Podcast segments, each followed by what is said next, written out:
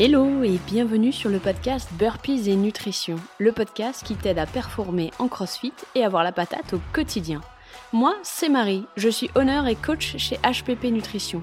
Après des années comme chef de projet international, j'ai choisi de me consacrer à mes passions, le CrossFit et la nutrition. Si tu es à la recherche de conseils, d'astuces, de retours d'expérience et surtout de bienveillance, tu es au bon endroit. Dans ce podcast, je te partage tout pour booster ta réussite à la boxe et en dehors installe-toi confortablement, c'est parti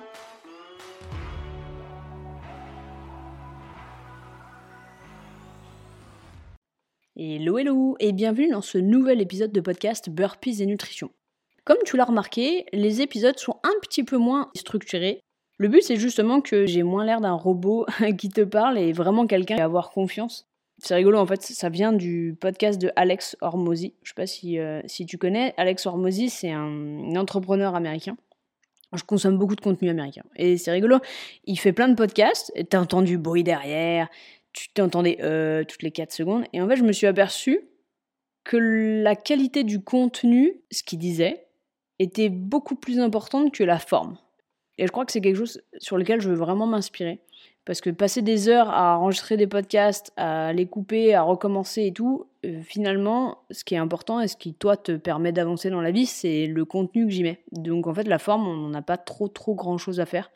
Et donc, je trouve que c'est important d'arriver à, trouver un juste milieu pour que tu aies quand même une écoute qui soit agréable, mais surtout euh, des contenus qui te permettent d'avancer, toi, dans ta nutrition, plutôt qu'un truc trop épuré, trop net et trop euh, aseptisé. Donc voilà, n'hésite pas à me dire si ce format te plaît.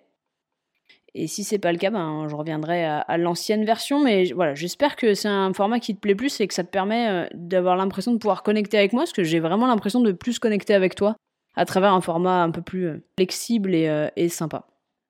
Aujourd'hui, j'aimerais qu'on parle de ces trois choses que tu fais à l'envers dans ta nutrition.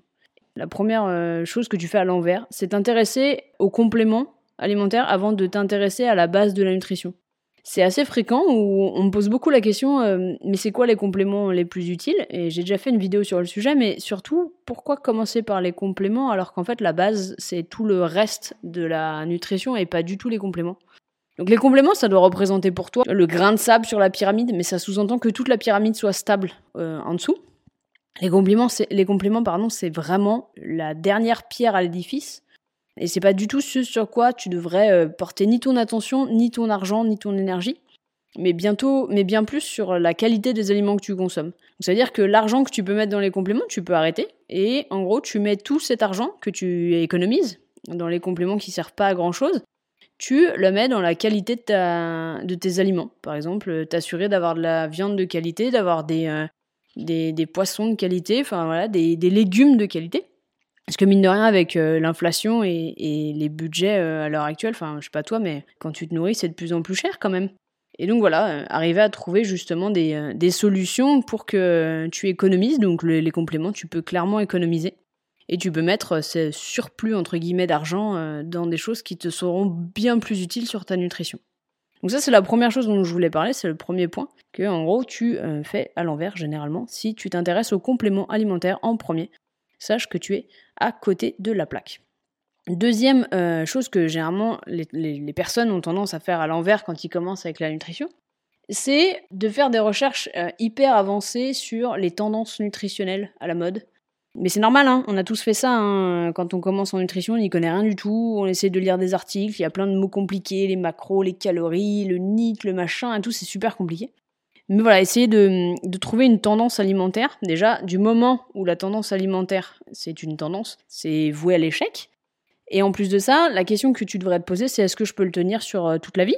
Et si tu vois bien qu'il y a une restriction alimentaire sévère, que ce soit en quantité ou en termes de certains aliments qui sont proscrits, laisse tomber tout de suite, hein, ça n'a aucun intérêt, tu n'arriveras pas à la tenir. Hein. je, je, parle d'expérience. Quand tu as une alimentation qui ne se plie pas à tes exigences de la vie, ça ne marchera pas sur le long terme. Alors oui, tu pourras avoir des résultats sur le court terme, et si c'est ce que tu cherches, zéro souci. Par contre, si tu cherches quelque chose sur le, long terme, il faut absolument que tu, laisses tomber ça. Donc attention à toutes ces tendances. Euh, paléo, euh, je suis tombée dedans, hein, j'ai regardé. Après, il y a des très bonnes recettes paléo. Je critique pas le paléo, et si ça te convient, tant mieux pour toi. Hein. mais, il y a quand même euh, un petit manque de flexibilité là-dessus qui, qui n'est pas forcément une alimentation qui va te convenir sur le long terme.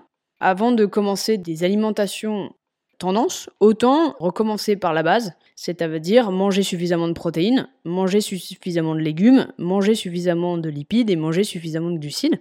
Donc pour ça, je te renvoie à un épisode que j'ai fait, je mettrai le, lien dans la bio, où je te donne la répartition et comment, et comment organiser ton assiette. Mais déjà, voilà, avant de regarder les tendances à la mode, regardez déjà ce que tu fais dans ton assiette et, comment tu peux le faire pour l'améliorer. Donc ça, c'était le deuxième point. Troisième point, que tu fais sûrement à l'envers dans ta nutrition, et encore une fois, c'est normal, hein, on nous assène euh, ce genre de message. Tu manges moins pour bouger plus. Et ouais, parce que ça, tu l'as lu partout, hein, euh, manger moins, bouger plus, blablabla, mais c'est complètement, euh, c'est, complètement con hein, comme concept. Si tu veux bouger plus, il va falloir manger plus. Parce que si tu manges moins, eh ben, tu as moins d'énergie et tu bouges moins.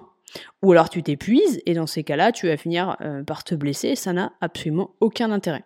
Alors effectivement, Astérix sur ce petit côté, ça sous-entend que tu manges plus d'aliments de qualité, te nourris avec des euh, vitamines et minéraux essentiels et avec des macros dont tu as besoin.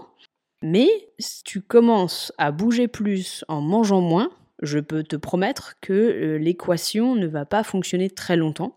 Tu vas finir par te sentir fatigué, épuisé, et puis tu vas finir par te blesser, et c'est pas du tout ce que tu veux, et c'est pas du tout ce qu'on cherche en tant que sportif. Donc clairement, cette équation, laisse tomber aussi, hein, on n'est pas sur cette équation. C'est un mythe. À la base, ça partait peut-être sûrement même d'une bonne intention, et surtout pour lutter contre l'obésité infantile. Mais, dans notre cas de figure, en tant qu'athlète de CrossFit, ou même athlète tout court, hein. manger moins pour bouger plus, c'est la recette de la blessure et, et, des troubles alimentaires. Bien entendu, je ne remets pas en cause l'équation de déficit calorique pour perdre du poids, bien entendu, mais par contre, je remets en cause les pratiques drastiques de manger moins et bouger plus, c'est-à-dire donc créer un déficit calorique important et bouger en plus donc créant un plus gros déficit qui, dans ces cas-là, entraînerait des blessures. Je ne remets pas du tout en cause euh, l'équation selon laquelle il faut consommer moins que ce que tu dépenses pour perdre du poids, mais je remets en question le concept de réduire drastiquement les calories et en plus de ça augmenter la dépense énergétique, créant un fossé trop extrême qui pourrait conduire à des, euh, à des troubles alimentaires et à des blessures. Donc voilà. J'espère que euh, après cet épisode, tu te diras que peut-être tu fais, si tu fais certains de ces trucs, c'est normal, mais que tu seras plus vigilant ou vigilante sur le sujet.